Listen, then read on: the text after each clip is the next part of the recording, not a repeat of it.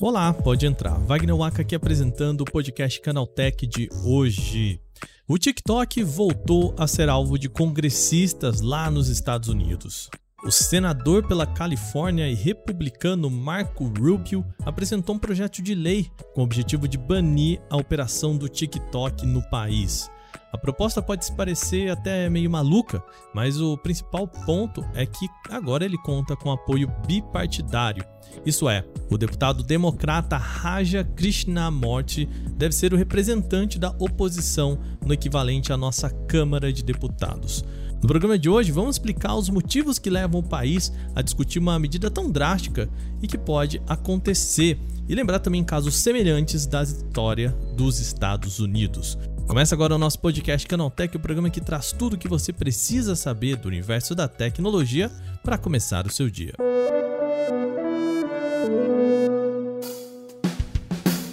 Olá, seja bem-vindo e bem-vinda ao podcast Canaltech, o programa diário que atualiza você das discussões mais relevantes do mundo da tecnologia.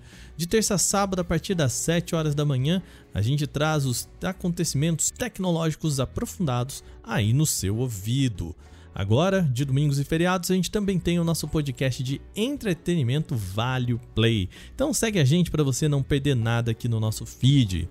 Lembrando vocês também que já está rolando a votação para o Prêmio Canaltech, o momento em que você pode votar na marca e produto de tecnologia de destaque de 2022. Pois é, esse ano a gente tem novidades por aqui. No Prêmio Canaltech você pode levar uma Smart TV Samsung de 50 polegadas, modelo Neo QLED, 4K Smart Gaming 50QN90B.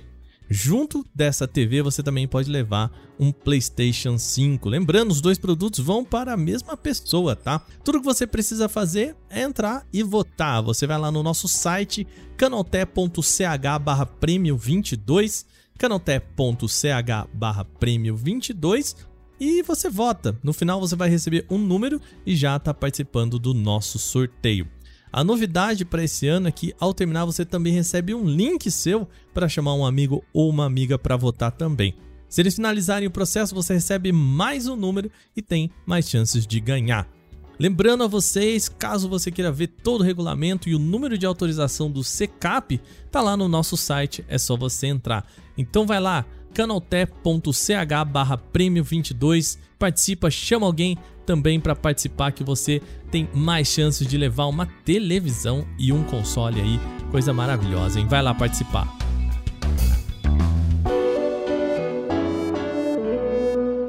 So I think TikTok should have been banned a long time ago. I wish President Trump would have done it. He was close to doing it. It needs to be done now. Vamos falar de TikTok e problemas com o Congresso norte-americano. O senador republicano Marco Rubio apresentou um projeto de lei que pede o banimento do TikTok no país. Segundo o senador, aspas, desde o diretor do FBI até especialistas em cibersegurança, todos deixam claro os riscos do TikTok ser usado para espionar norte-americanos. Fecha aspas. A lei tem um nome bastante grande mas é importante para dizer a que ela veio. O ato se chama Ato que alerta sobre a ameaça de vigilância nacional, influência e censura opressiva e aprendizagem algorítmica pelo Partido Comunista Chinês. Isso mesmo, esse, isso tudo é o nome da lei.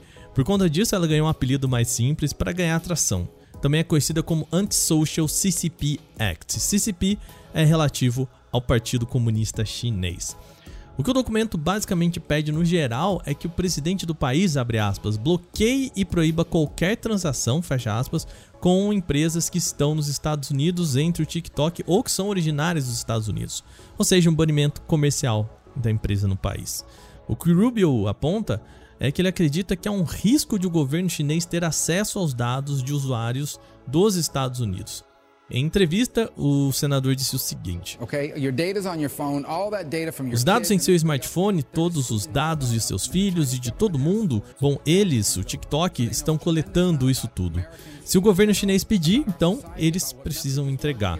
Eles sabem muita coisa sobre norte-americanos no geral, sobre a nossa sociedade, sobre as mensagens que nós enviamos, e isso oferece uma grande vantagem. Isso sem mencionar toda a quantidade de dados pessoais a que eles podem ter acesso.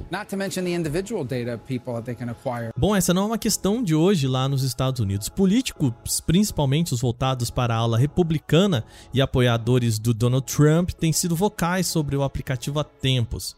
O ex-presidente dos Estados Unidos chegou a aplicar um banimento semelhante ao TikTok e também ao WeChat no país, mas a medida foi revogada pelo atual presidente Joe Biden.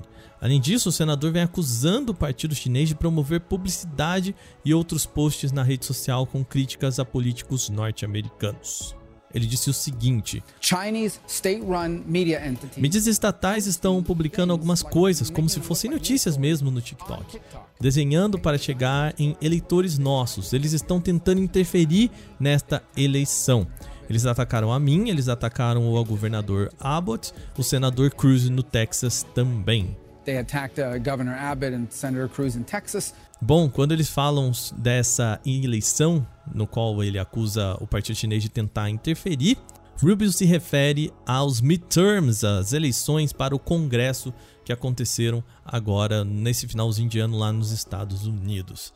Apesar das acusações, Rubio não apresentou provas nem exemplos desses posts que ele cita aí em relação ao TikTok. Bom, tudo isso pode parecer muito severo para o TikTok, severo até demais para ser aceito pelo governo do país. Entretanto, a novidade aqui é que estamos falando de uma lei apontada por Rubio como bipartidária, isso é, já conta com apoio de integrantes da oposição. De forma muito parecida com o que acontece aqui, via de regra, uma lei lá nos Estados Unidos pode ser apresentada pelos dois braços do Congresso, ou seja, tanto pela Câmara quanto pelo Senado, mas precisa ser votado pelas duas casas na House of Representatives, análoga aqui à nossa Câmara dos Deputados, tem o Mike Gallagher como apoiador da lei pelo lado do Partido Republicano. Além disso, tem também Raja Krishnamurti pelo Partido Democrata. Isso dá força para que o projeto ganhe tração também pela oposição. O problema maior é que Rubio não tem um par da oposição no Senado como tem na Câmara Norte-Americana. O fato é que a lei está em debate por lá, e analistas consultados pelo The Verge e Washington Post acreditam que seja muito difícil que a proposta avance nas duas casas. Além disso, o presidente Joe Biden também não tem se mostrado como apoiador da ideia e poderia, como acontece aqui, vetar o projeto. Contudo, vale lembrar, tá? Não é a primeira vez que uma empresa chinesa sofre com sanções desse tipo. Vamos aqui comigo lembrar o caso da Huawei?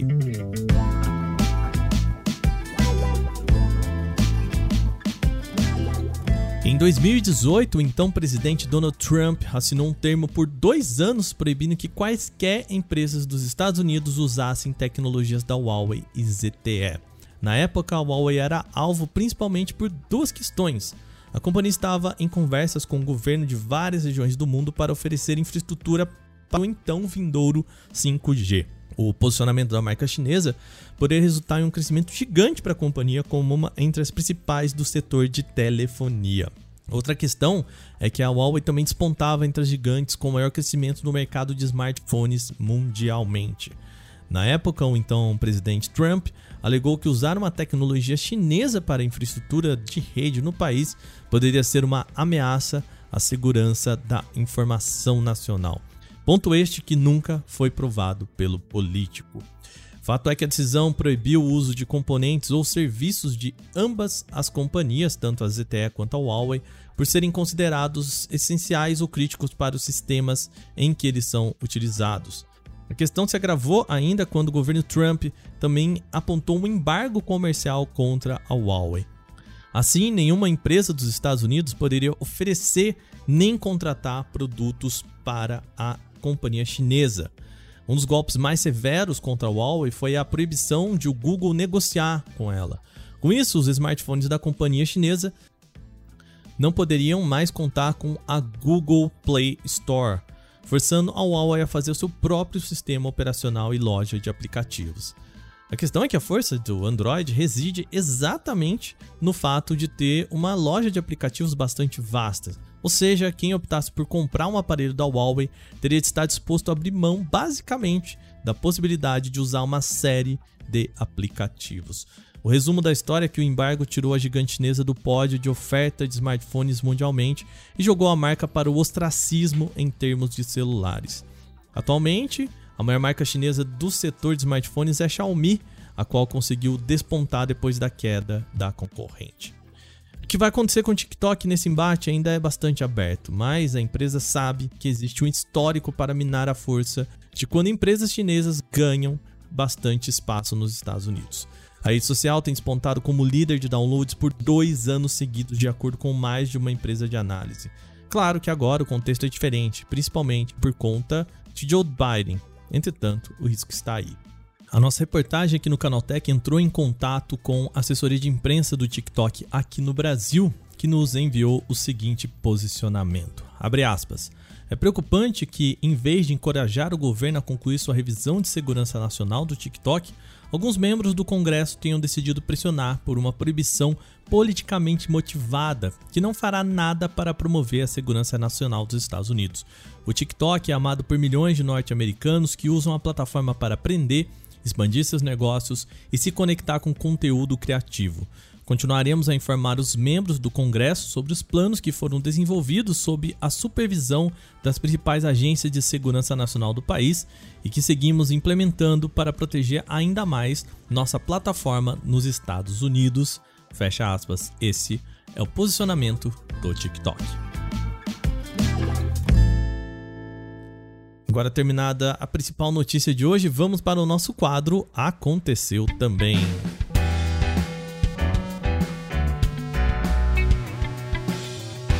O Aconteceu também é o quadro em que a gente fala das notícias também relevantes, mas que não geram uma discussão maior. A Xiaomi apresentou nessa semana uma série de novos acessórios. São eles Watch S2, relógio inteligente da companhia, os fones Bud 4 e a caixa de som Sound Pro.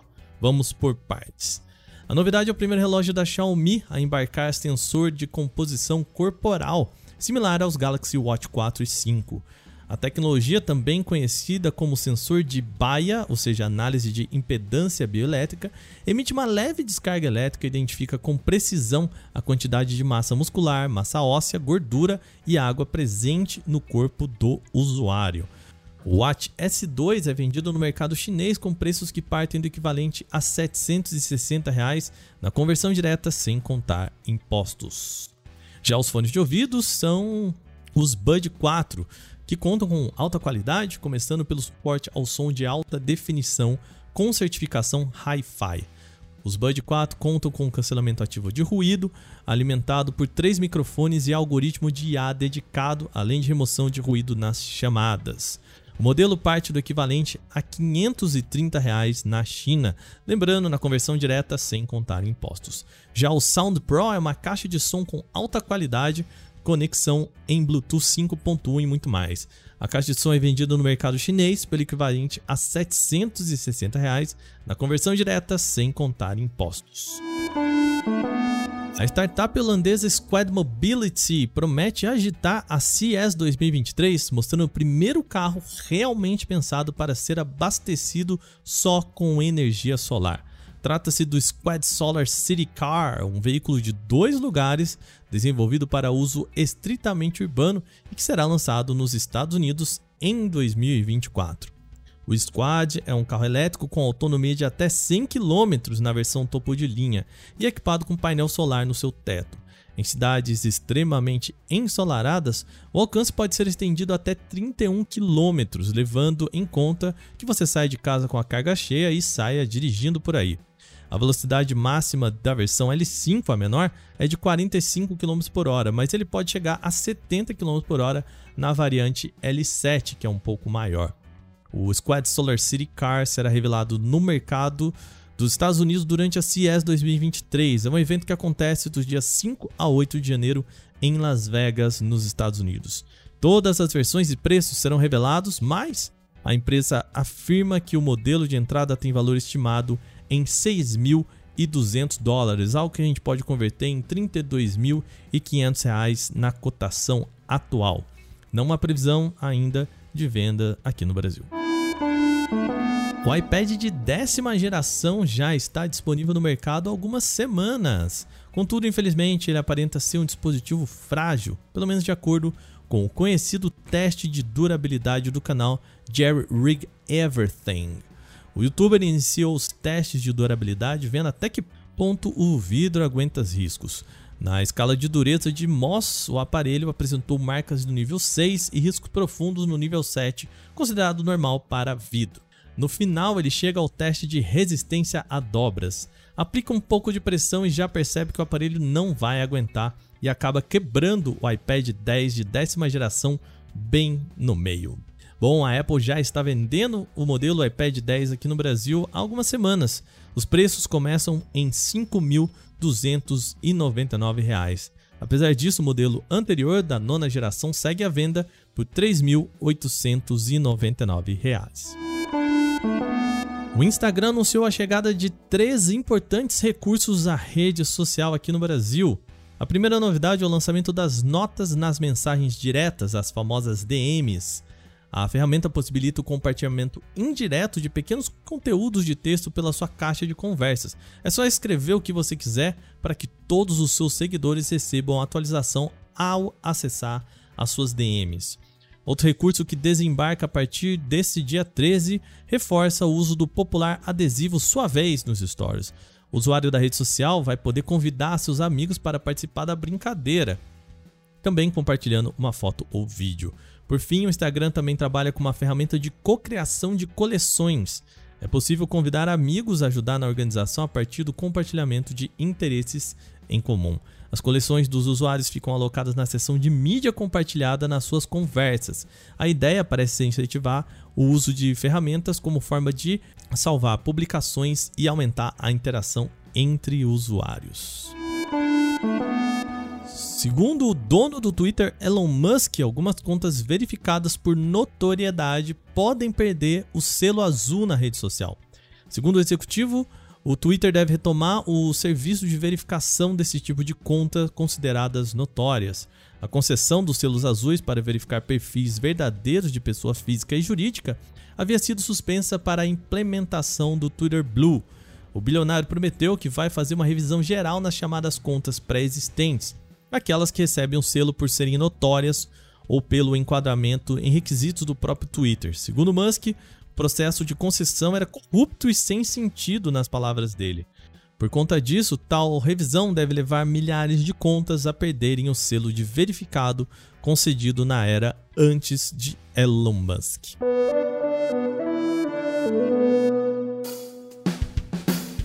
Bom, e com essas notícias, o nosso podcast Canaltech de hoje vai chegando ao fim.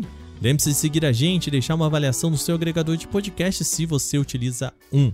A gente lembra que os dias da publicação do nosso programa são de terça a sábado, sempre com episódio novo logo de manhã às 7 horas para acompanhar o seu café. Esse episódio foi autorizado, apresentado e editado por mim, Wagner Waka, com a coordenação de Patrícia Gnipper. O programa também contou com reportagens de Renan da Silva Dores, Felipe Ribeiro, Gustavo de Liminácio e Alveni Lisboa. A revisão de áudio é da dupla Gabriel Rime e Mari Capetinga e a trilha sonora é uma criação de Guilherme Zomer. Agora a gente vai ficando por aqui. Amanhã tem mais no nosso podcast. Até lá. Tchau, tchau.